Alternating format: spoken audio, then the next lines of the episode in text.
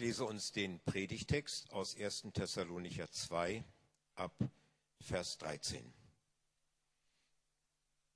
Und darum danken wir auch Gott ohne Unterlass dafür, dass ihr das Wort der göttlichen Predigt, das ihr von uns empfangen habt, nicht als Menschenwort aufgenommen habt, sondern als das, was es in Wahrheit ist, als Gottes Wort, das in euch wirkt, die ihr glaubt.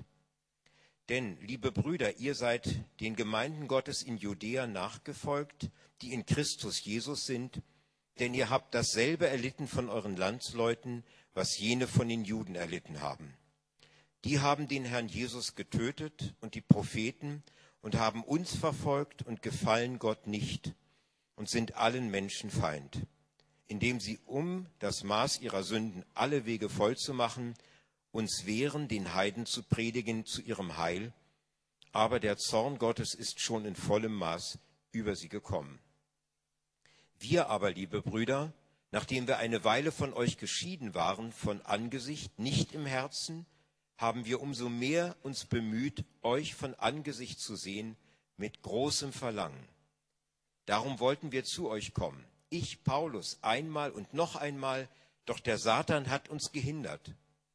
Denn wer ist unsere Hoffnung oder Freude oder unser Ruhmeskranz? Seid nicht auch ihr es vor unserem Herrn Jesus, wenn er kommt? Ihr seid ja unsere Ehre und unsere Freude. Amen.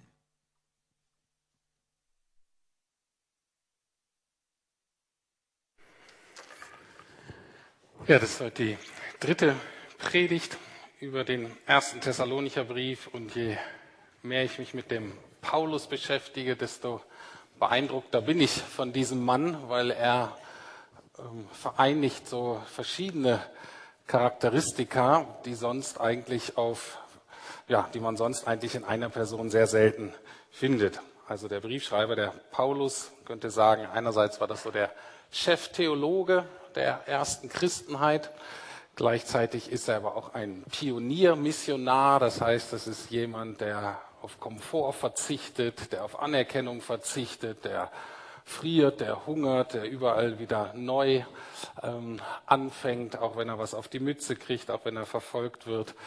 Ähm, und dann ist er aber eben weder nur ein Theoretiker noch so ein knallharter christlicher Rambo-Typ, der ein neues ähm, Feld erobert für den Herrn, sondern ist gleichzeitig auch sehr liebevoll, sehr menschenorientiert, sehr beziehungsorientiert.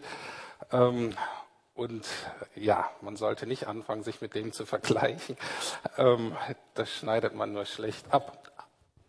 Wir sollen es ja auch nicht mehr vergleichen, wir sollen nur dankbar sein, äh, was Gott aus Menschen machen kann. Wir müssen uns daran erinnern, das war ein Mörder, das war jemand, der verfolgt hat die Christen, das war jemand, der knallhart war. Äh, und es ist einfach nebenbei auch ein Zeugnis davon, was Gott tun kann, wenn man ihn in sein Leben lässt. Und das ist Veränderung. Und Veränderung ist immer möglich und ist auch eine meiner Leidenschaften, ähm, mir selber klar zu machen, euch klar zu machen, dass mit Gott Veränderung wirklich möglich ist. Gut, mir leid, lieber Setzer, das war überhaupt nicht geplant. Das muss jetzt einfach mal so gesagt werden. Also, erste Brief an die Thessalonicher, diese Gemeinde in Thessaloniki, die hat der Paulus eben gegründet auf seiner zweiten sogenannten Missionsreise durch den Mittelmeerraum, circa so 50 nach Christus in Griechenland, also sehr früh am Anfang, nicht mal 20 Jahre nachdem das alles mit Jesus geschehen ist. Und er kannte die Leute in Thessaloniki nur sehr kurz, weil wo er hinkam, gab es meistens Tumult, Aufruhr. Das heißt, er musste auch diese Stadt wieder schnell verlassen. Aber er hatte die so lieb gewonnen und er war so involviert mit denen, auch nach dieser kurzen Zeit, dass er eben sehr schnell dann, ähm, so schnell er konnte, einen Brief an diese Gemeinde geschrieben hat, um den Kontakt zu halten. Und mir war bisher wichtig ähm, zu zeigen, dass für Paulus zwei Dinge eben sehr wichtig sind und dass die gleichermaßen wichtig sind. Das einerseits ist die Botschaft, also der Inhalt, die Worte, die er sagt, die Wahrheit, die er über Gott sagt und über das Evangelium. Das ist die eine Seite, aber gleichzeitig eben genauso wichtig, wie sieht das praktisch aus? Wie sieht der praktische Lebensstil aus? Wie wird das umgesetzt? Diese beiden Dinge gehören zusammen. Und heute wenden wir uns wieder den ersten teils oder dieser einen Seite zu, nämlich den Worten der Botschaft. Und heute geht es um die Macht der Worte. Die Macht der Worte. Und dieser Text ist gar nicht so ganz einfach. Das sieht so ein bisschen zerstückelt aus. Ich habe versucht, so ein bisschen Struktur reinzukriegen. Und ich habe eben das unter dem Botschaft der Macht der Worte gestellt. Und mir ist dann aufgefallen, dass Paulus Worte Macht haben. Einerseits, weil sie eben Gottes Worte sind. Zweitens sind es Worte der Wahrheit. Und drittens sind es Worte der Wertschätzung. Diese drei Punkte gucken wir an. Die ersten beiden sind für unsere Kultur wahrscheinlich etwas schwieriger, nämlich Worte, dass man sagen kann, das sind wie Worte Gottes. Das ist ein ziemlicher Anspruch. Das zweite sind Worte der Wahrheit. Auch das findet unsere Kultur gar nicht so ganz einfach, damit umzugehen. Und das dritte, das fällt uns zumindest oberflächlich leichter, kommen dann auch Worte der Liebe oder der Wertschätzung. Steigen wir ein. Vers 13. Worte Gottes. Da schreibt Paulus, wir werden nie aufhören, Gott dafür zu danken, dass ihr seine Botschaft, die wir euch brachten, übrigens redet hier immer von Paulus, muss ich sagen, es steht ja in Wir-Form. Paulus war nicht alleine, Paulus war mit einem Team unterwegs, er hatte Freunde, Mitarbeiter, Mitarbeiterinnen ähm, und deswegen spricht er in der Wir-Form. Also, dass ihr seine Botschaft, die wir euch brachten, nicht für unsere eigenen Worte gehalten habt. Ihr habt sie als Gottes Wort aufgenommen was sie ja auch wahrhaftig ist. Und dieses Wort wirkt weiter in euch ein, die ihr glaubt. Das ist schon mal eine sehr erstaunliche Aussage und in der Theologie ganz heftig umkämpft, dass Paulus hier so sagen kann, meine Worte oder unsere Worte wurden eigentlich zu Gottes Worten. Während wie, wie Peter das vorhin gesagt hat, dass sie auf einmal merken, da redet nicht nur ein Mensch zu uns, da redet Gott zu mir. Ich kann das jetzt gar nicht ähm, alles ausloten, was dahinter steckt. Deswegen möchte ich ein bisschen Eigenwerbung machen. Äh, und zwar habe ich über das Thema, oder wir haben als Gemeinde über dieses Thema im November letzten Jahres gepredigt. Viermal genau zu diesem Thema. Menschenwort, Gotteswort, was ist Gotteswort? Ähm, und ähm, wen das mehr interessiert, hört euch das an oder hört euch das nochmal an. Wichtig da war, dass das Wort Gottes ähm, zweimal benutzt wird. Einmal eben für die Bibel oder für diese Worte der Apostel, die dann niedergeschrieben wurden, oder die Worte der Propheten, die niedergeschrieben wurden. Aber Jesus selber wird auch das Wort Gottes genannt. So dass ich zusammenfassend sagen kann, Menschenworte werden nur dann oder können nur dann wirklich zu Gottes Worten werden, wenn sie letztlich mit Jesus verbunden sind, wenn es letztlich von Jesus kommt, wenn es letztlich um Jesus geht, wenn es letztlich auf Jesus zielt. Dann werden Menschenworte zu Gottes Worten. Jetzt die Frage, wie entfalten diese Worte, die man hört oder die Paulus gesagt hat, wie entfalten denn die ihre Macht, wie entfalten die ihre Kraft, dass es wirklich was verändert? Und da ist es wichtig, dass das nicht so ist wie in der Magie. Okay, obwohl manche Christen die Bibel manchmal so oder biblische Wahrheiten fast magisch verwenden, dass man sagt, wie in manchen ähm, Zauberschulen oder auch in Fantasy-Romanen. Ähm, ich denke jetzt an Aragorn, ich weiß nicht, ob ihr den kennt. Da gibt es so eine alte Sprache und es gibt Eingeweihte, die kennen die alte Sprache. Und wenn man diese Worte richtig benutzt, dann haben die in sich Macht. Das ist so Zauber, das ist Magie. Über diese Sprache kann man dann Dinge kontrollieren.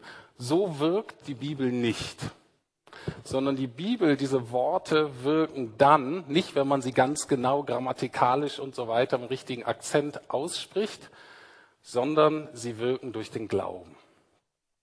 Das ist das Entscheidende, was Paulus sagt. Es wirkt durch den Glauben. Und Glauben bedeutet, dass der Mensch zu der Schlussfolgerung kommt, wie auch immer er da landet, das stimmt, was ich da höre. Das stimmt für mich, das ist relevant für mein Leben und ich vertraue darauf, was ich gehört habe. Ich vertraue mich dem an. Das heißt, dem zu glauben. Und ich verhalte mich ab jetzt so, als ob das wirklich stimmen würde. Einfaches Beispiel, um das zu erläutern. Stellt euch vor, ihr hattet eine klassische reiche Tante in Amerika. Ähm, mittlerweile sitzt sie wahrscheinlich in Russland oder in China, aber egal. Ähm, und äh, und die wusstet ihr gar nicht so genau, dass es die gibt. Und die ist auf einmal gestorben und euch flattert so die Nachricht ins Haus, Mensch, äh, da ist die Tante gestorben und ihr seid Alleinerbe. Keine anderen ihr seid Alleinerbe, habt eine Million Dollar geerbt. Ähm, aber um das in Empfang zu nehmen, müsst ihr, sagen wir mal, nach New York kommen, in eine gewisse Kanzlei oder so, und da ähm, kriegt ihr es in Empfang. Und das ist eben das Entscheidende, das ist eine nette Botschaft, das ist interessant. Die Frage ist, glaubst du dem oder glaubst du dem nicht? Wenn du dem glaubst, wirst du erstmal gewisse Anstrengungen investieren. Das heißt, du musst dir musst Geld haben, das musst du investieren, du musst Zeit investieren, damit du darüber kommst. Und dann, wenn es denn stimmt, ähm, dann trittst du das Erbe an. Und durch diesen Glauben, durch diese glaubensvertrauensvolle Reaktion auf diese Botschaft verändert sich dein Leben. Hast eine Million mehr und das bringt durchaus eine Veränderung, zumindest für die meisten von uns. Ähm, oder aber sagst du, glaubst dem nicht aus unterschiedlichen Gründen. Du denkst, ach, das stimmt bestimmt nicht. Ähm, ich werde hier reingelegt, dann änderst du nichts. Das ne, ist die gleiche Botschaft oder änderst nicht. Oder sagst, das lohnt sich wahrscheinlich gar nicht, äh, die hatte nur ein bisschen Geld und so und dann veränderst du nichts. Also die Kraft, die Veränderung wird erst dann bewirkt, wenn wir glauben. Und in diesem Brief werden verschiedene ähm, Auswirkungen oder Kraftentfaltung dieses Glaubens beschrieben.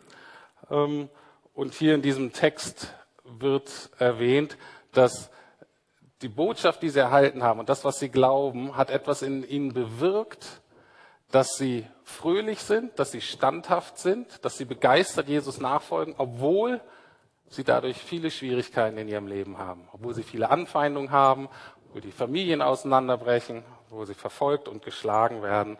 Und Paulus sagt, dieses Wort hat so viel Kraft durch euren Glauben, dass ihr das gerne und gut ertragt. Also, die Worte haben Macht, weil sie zu Gottes Worten werden können durch den Glauben. Zweiter Punkt, Worte der Wahrheit. Und der ist ein bisschen, der werde ich mir ein bisschen ausführlicher widmen, weil das in unserer Gesellschaft nicht ganz so einfach ist, überhaupt von Wahrheit zu reden. Lesen wir erstmal zwei Verse, die wirklich, die es wirklich in sich haben. Vielleicht sage ich jetzt schon mal. Und diese zwei Verse haben sehr viel Unheil angerichtet in der Kirchengeschichte. Sehr viel Unheil. Und zwar schreibt Paulus da über seine ungläubigen Landsleute, über die Juden, Folgendes. Denn sie, also diese Juden, haben Jesus, den Herrn, getötet und auch die Propheten. Jetzt haben sie uns verfolgt und vertrieben. Sie leben nicht, wie Gott es will, und verhalten sich allen Menschen gegenüber feindselig. So versuchen sie zu verhindern, dass wir die Botschaft zu den anderen Völkern bringen, aus Angst, dass einige von ihnen gerettet werden. Auf diese Weise wird ihre Schuld immer größer, doch nun hat der Zorn Gottes sie endgültig eingeholt. Wow das ist ähm, nun wirklich nicht nett, was er da sagt. Ne? Der sagt einfach mal so pauschal, diese Menschengruppe da, als Deutscher darf man es schon gar nicht sagen natürlich, ähm, aber die, diese Menschengruppe da, die Juden, seine Zeitgenossen, die leben nicht so, wie Gott es will, sind Feinde aller Menschen und haben Gottes Zorn und Gottes Gericht verdient. Stellt euch mal vor, Paulus wäre Pressesprecher der evangelischen Kirche oder einer politischen Partei und würde sowas sagen. Was würde passieren? Er würde natürlich sofort gefeuert werden. Würde gar nicht gehen. Oder stell dir vor, der wäre in irgendeiner Talkshow oder im Fernsehinterview und man würde sagen, das macht man einfach nicht. Das ist politisch total unkorrekt, so pauschal eine Volksgruppe, eine Menschengruppe abzuwatschen. Und man kann sich vielleicht wirklich fragen, der Paulus hast du da einfach einen schwachen Moment. Ne? Wäschst du da einfach öffentlich schmutzige Wäsche? Offene Rechnungen, die du da mit deinen Landsleuten hast? Oder ist Paulus vielleicht sogar unter die Populisten gegangen? Hat er den gleichen Redenschreiber wie Donald Trump oder Wladimir Putin? Ähm, könnte man ja überlegen bei so einer Passage. Ich werde jetzt vielleicht fünf Minuten, hoffentlich nur drei, ähm, abweichen und werde ein bisschen was über politische Korrektheit sagen. Das gehört nicht direkt zum Bibeltext, das machen wir auch eher selten, wir jetzt auch gar nicht so politisch werden, aber mir scheint es so wichtig zu sein, dieses Thema, dass wir sensibilisiert dafür werden. Viele haben von euch das schon mal wahrscheinlich gehört. Was hat das mit dieser politischen Korrektheit auf sich? Letztlich geht es um unseren Umgang mit Sprache, uns dafür zu sensibilisieren, eben genau, dass Worte Macht haben und dass wir deswegen vorsichtig sein sollen. Und ursprünglich hatte dieses ganze ähm, Phänomen, sage ich mal, ein sehr positives Anliegen, nämlich über Sprache entweder die Interessen von Minderheiten zu stärken, also auch über Leute zu reden, über die sonst nicht geredet wird, aber vor allen Dingen auch, um sie vor Diskriminierung zu schützen. Es war einfach, guckt, meint, unsere Sprache ist so voll von abwertenden Dingen gewissen Menschengruppen gegenüber und da müssen wir aufpassen. Das Problem ist nur, dass es da keinen ganz objektiven Maßstab für gibt und dass es nicht ganz klar ist, was diskriminierend ist und was nicht. Was für die einen diskriminierend ist, ist für die anderen nämlich kein Problem. Und witzigerweise hatte ich, ich war gerade ein paar Tage im Urlaub in Bayern und da habe ich gemerkt, dass die eine ganz andere Sensibilität anscheinend haben als ich als Berliner. Und ähm, wir waren da nämlich in einem äh, sehr schönen Gasthof, eigentlich auch äh, sehr gute Qualität.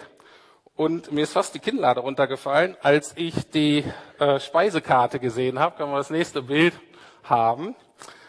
Weil da waren die nämlich politisch wirklich aus meiner Sicht total unkorrekt. Und zwar, ich hatte einen Radler selber bestellt. Ein Radler ist ja in Ordnung, gibt es ein helles und ein Limo. Ich hätte aber auch einen großen bestellen können. Das wäre dann Weißbier und Limo. Oder ein Näger, ähm, Weißbier mit Cola. Und ich saß da, und das ist typisch politisch Korrektheit, ich musste eigentlich lachen, aber in mir sagt, das macht man einfach nicht. Das geht einfach nicht. Man verbindet einfach kein Bier mischgetrennt mit irgendeiner Volksgruppe. Zumindest als Berliner nicht. Die Bayern hatten anscheinend, äh, ist das kein Problem. Ich weiß, ähm, wenn das in Berlin wäre, da wären mit Sicherheit einige tief entsetzt und empört gewesen, wären sofort zur Wirtin oder zur Besitzerin oder Besitzer gelaufen und hätte darauf gedrängt, das geht so nicht. Das muss geändert werden, notfalls mit rechtlichen Mitteln. Also, da geht es um eine Sensibilität von Sprachen und da merkt man, die sehr unterschiedlich. In Kreuzberg und Friedrichshain ist sie anders als an der österreichischen Grenze unten in Bayern.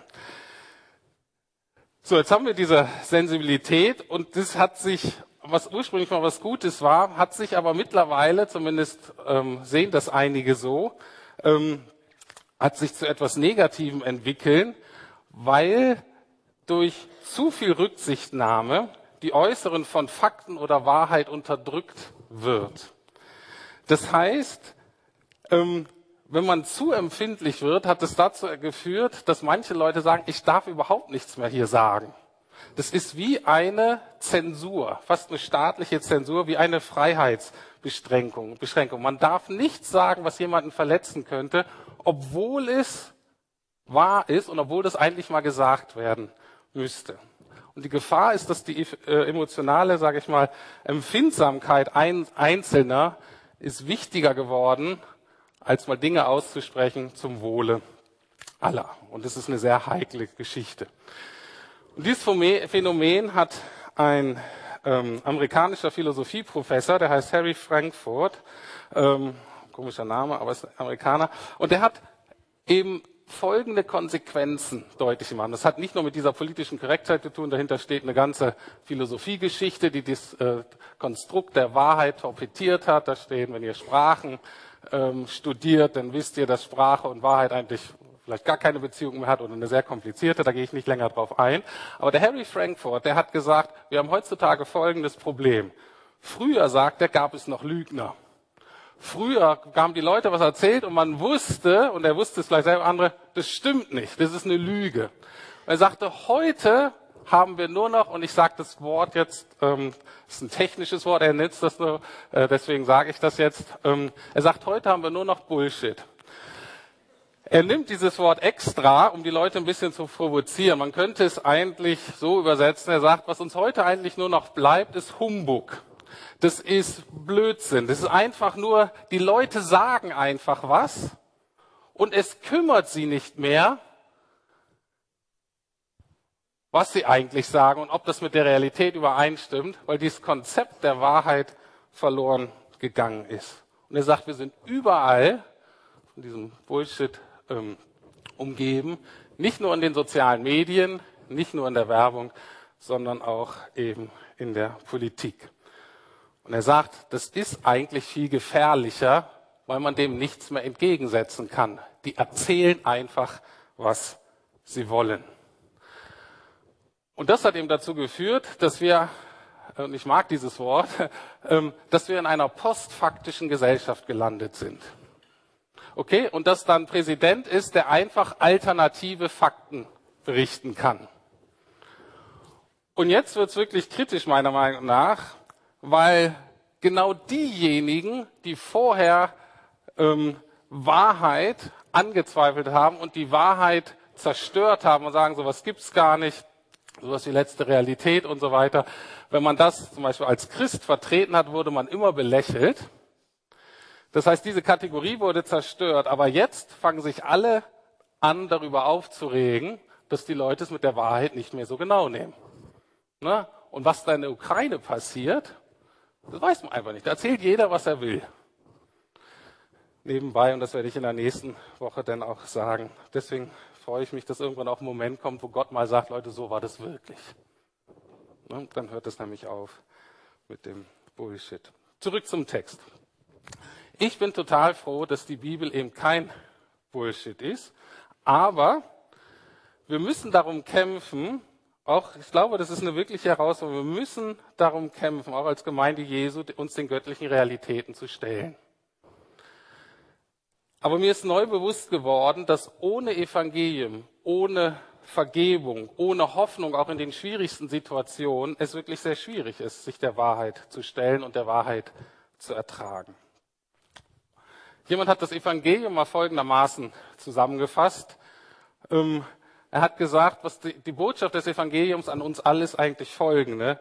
Wir sind verdorbener und kaputter, als wir je geahnt haben.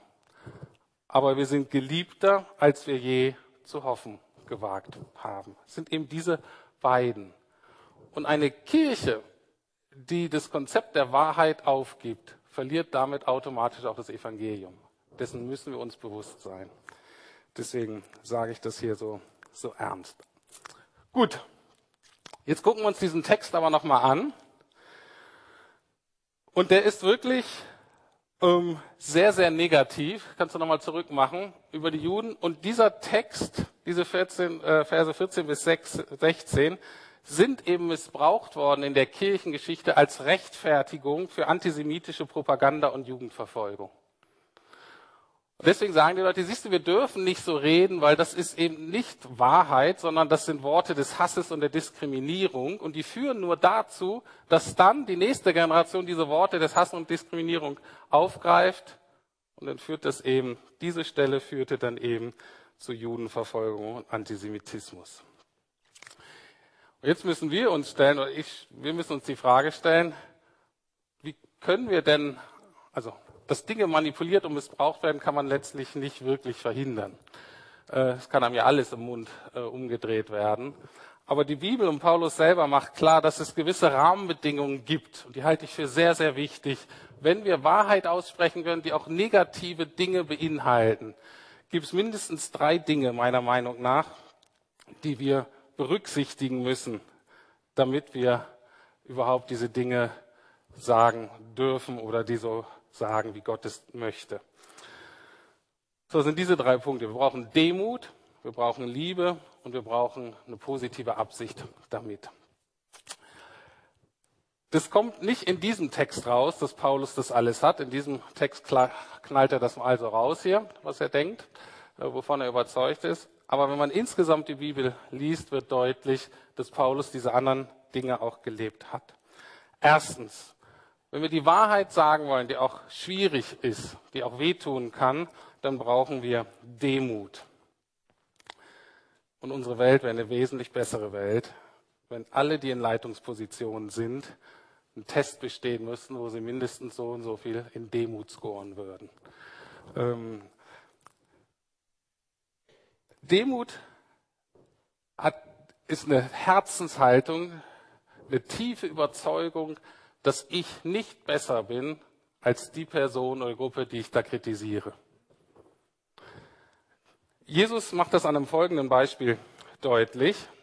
Ähm, und zwar ist das sein Balken und sein Splitter-Beispiel.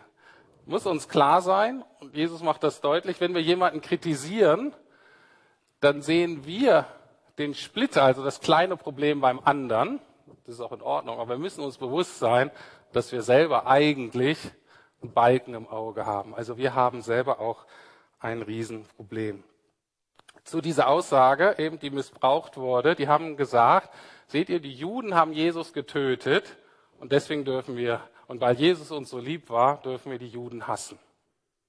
Das ist natürlich eine völlige Verdrehung der biblischen Aussage. Sondern wer hat Jesus getötet? Die Juden haben ihn auch getötet, die wollten ihn nicht, die haben es dann ähm, wirklich durchgeführt. Aber wer hat Jesus getötet? Wer hat Jesus ans Kreuz gebracht? Wir alle. Du und ich durch unsere Sünden. Das heißt, letztlich, und das macht die Bibel sehr deutlich, sind wir alle verantwortlich für Jesu Tod. Und eine Kirche, die nicht verstanden hat, dass Jesus da letztlich hängt, wegen der eigenen Sünde, die hat meiner Meinung nach nicht verstanden, worum es überhaupt geht in der biblischen Botschaft. Zweiter Punkt. Also wir brauchen Demut. Äh, erstens, wir brauchen Demut. Zweitens, wir brauchen Liebe. Und es wird deutlich, dass kein Mensch so viel Liebe für das jüdische Volk hat wie Paulus selbst. Nicht einer. Ähm, es kommt an unterschiedlichen Stellen raus. Ich habe euch mal eine mitgebracht. In einem anderen Brief an, die, an der Gemeinde in Rom schreibt er Folgendes. Mein Herz ist erfüllt von tiefem Schmerz und großer Trauer um mein Volk, meine jüdischen Schwestern und Brüder. Ich wäre sogar bereit, für immer verflucht zu sein und von Christus getrennt, wenn ich sie dadurch retten könnte. Das heißt, eine größere Liebe für die Juden hat niemand als Paulus selber. Woran erkennt man das? Er würde sich, wenn es was bringen würde, würde er sich selber für sie opfern, damit die gerettet werden. Und man dann sieht das ganz praktisch in seinem Leben, wo immer Paulus hingeht, um das Evangelium zu predigen, geht er immer zuerst in die Synagoge, also den Ort, wo sich die Juden treffen, das Ort der Gemeinschaft und der Lehre der Anbetung. Und er geht immer zuerst zu den Juden. Einerseits so ein bisschen als Taktik, weil das eine Strategie ist. Er ist selber Jude, das ist so der erste Anknüpfungspunkt. Aber da steckt viel mehr dahinter. Er sagt an mehreren Stellen, ich wünsche mir so sehr, dass die Juden, die eifern für Gott, dass sie erkennen, wer Jesus wirklich ist. Und dafür investiert er sein ganzes Leben und kriegt jedes Mal was auf die Mütze. Jedes Mal. Und er geht jedes Mal wieder neu hin, weil er diese seine Juden so liebt. Und das ist der dritte Punkt. Ähm, wir brauchen Demut, wir brauchen Liebe und damit verbunden an Paulus sieht man das, wenn er kritisiert, wenn er was aufdeckt, was schwierig ist, dann immer mit dem Ziel, ein Segen für die zu sein. Immer mit dem Ziel, dass den Menschen etwas Gutes widerfährt. Und wenn wir das beachten, dann bin ich davon überzeugt, dass auch wir als Einzelne, als Gemeinde ähm, Worte der Wahrheit sprechen müssen. So wie Jesus das getan hat, so wie Paulus das getan hat. Aber eben in Demut, in Liebe und mit dem Ziel des Segnens und nicht, dass wir uns, dass wir andere klein machen, damit wir groß werden. Sobald wir das in uns entdecken, sind wir nicht mehr im Evangelium. Ich komme zum letzten Punkt. Erste Worte haben Macht, weil sie Gottes Worte sind, weil sie Worte der Wahrheit sind. Und das dritte sind Worte der Wertschätzung. Das ist mir so ganz wichtig. Paulus bleibt eben nicht bei diesen negativen Beurteilungen stehen, sondern er wendet sich jetzt einer überraschend positiven Wahrheit zu. Leute, die immer nur kritisieren, sind wirklich schwer zu ertragen. Aber Leute, die immer nur positiv sind, die sind mir auch suspekt. Da weiß ich, ähm, die verdrängen Teil der Realität. Und deswegen finde ich Paulus, eben genauso wie Jesus, total glaubwürdig weil sie halt in beide Richtungen gehen. Und ich finde es so beeindruckend an Paulus, dass er sich nicht scheut, die Wahrheit zu sagen und sich damit ja auch emotional in eine Konfliktsituation bringt. Er konfrontiert sich da, er steigt aus aus einem, ist mir eigentlich egal. Ne? Egal sein ist emotional total einfach. Sondern er steigt ein in eine Wahrheit, die eben auch Schmerz mit sich bringt, die Wut mit sich bringt, die Enttäuschung mit sich bringt wenn die Dinge eben falsch sind, wenn die Dinge nicht so laufen, wie sie sein sollten. Und damit ist er genau wie unser Gott auch. Der Schmerz, der Enttäuschung, der Wut empfinden kann. Aber gleichzeitig, und das finde ich so beeindruckend, schämt sich Paulus eben nicht offen über die Liebe, die Freude und Begeisterung zu sprechen, die er für die Thessalonicher empfindet. Das fällt ja nicht allen von uns so sehr leicht, emotional, positiv wertschätzend zu sein. Und da sagt er Folgendes, was ich sehr beeindruckend finde. Also Vers 18, da habt ihr noch nicht auf Folie, da steht, wir wären so gern zu euch gekommen. Und ich, Paulus, habe es auch immer wieder versucht, aber der Satan hat es nicht zugelassen. Was das jetzt bedeutet, das lassen wir mal. Ähm, Vers 19 und 20. Denn seid ihr nicht unsere Hoffnung und Freude und unser Stolz, wenn Jesus, unser Herr, wiederkommt und wir vor ihm stehen? Ja, ihr seid unsere Ehre, man kann auch übersetzen, unsere Herrlichkeit und Freude.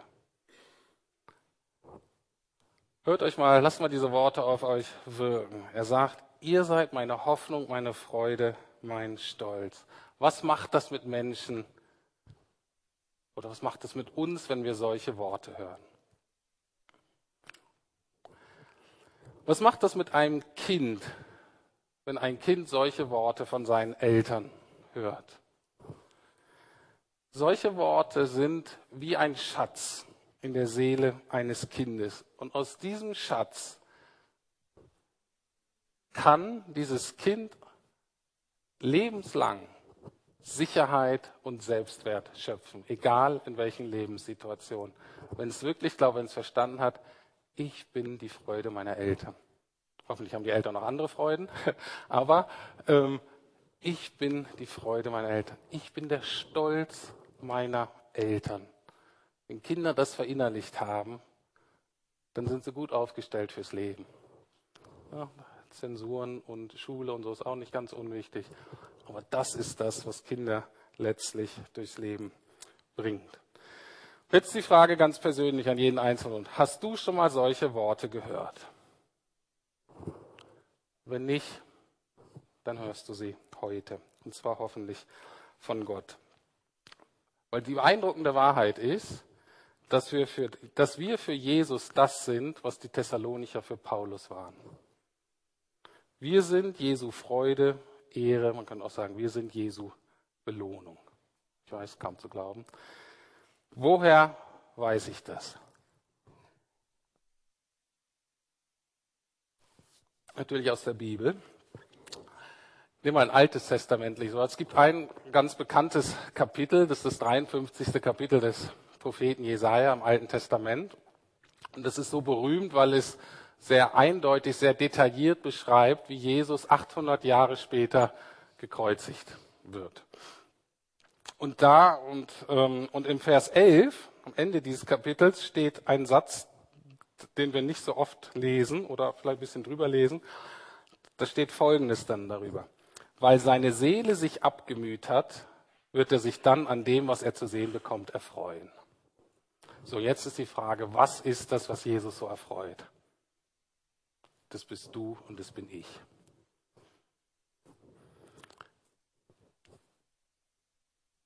Weiterer Beweis. In einem anderen Kapitel steht Folgendes. Jesaja 40 steht, seht, der Herr, euer Herrscher, kommt mit Macht. Der Herr regiert zu seinem Nutzen.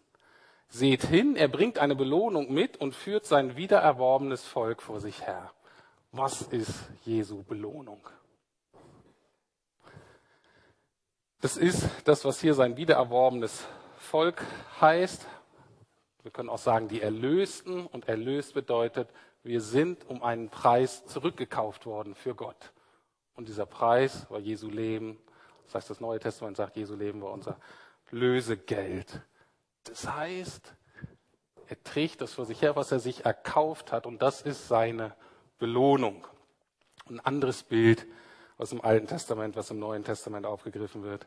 Und Jesus freut sich jetzt so an uns, wie ein Bräutigam sich an seiner Braut freut am Hochzeitstag, wenn es gut geht. Okay.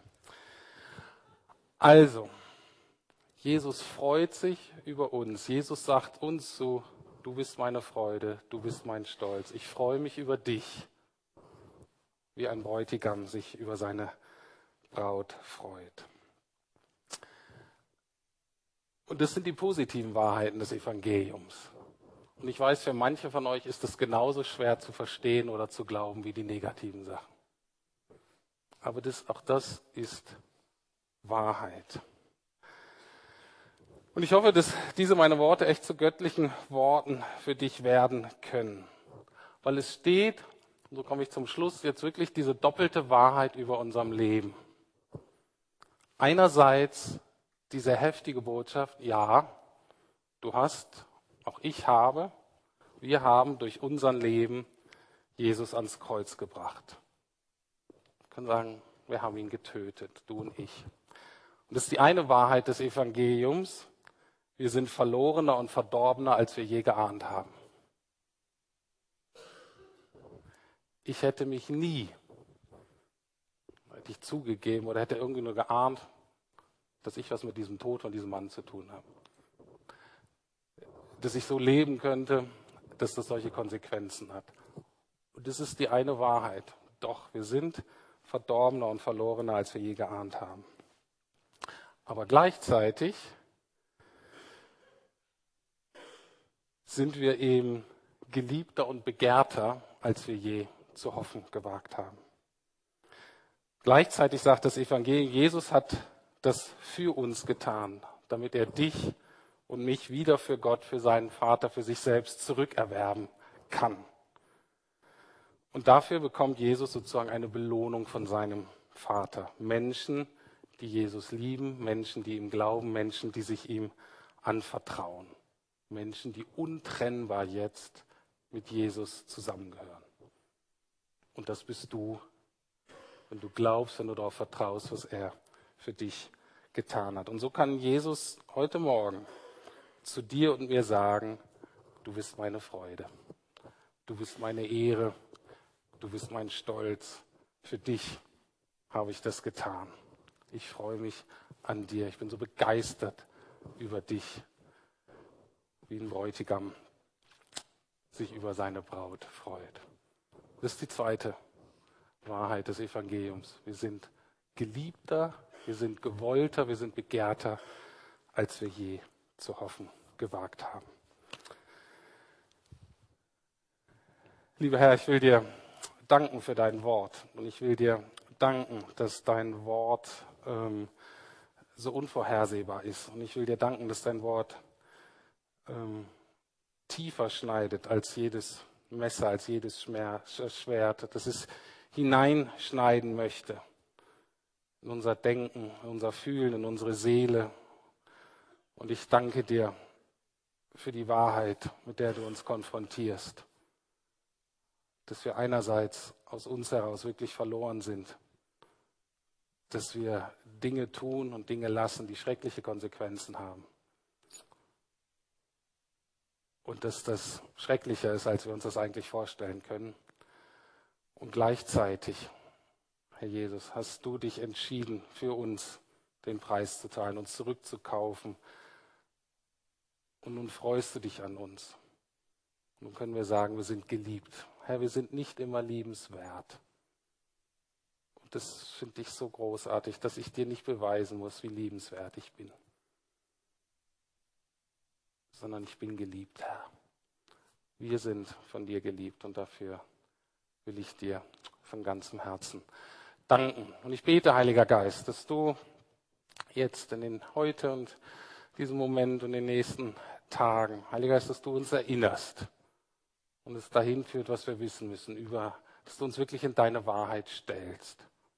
Sowohl in die schwierigen, in die negativen Aspekte, dass wir sie aber nicht verdrängen, sondern dass wir weiterhin glauben und hoffen.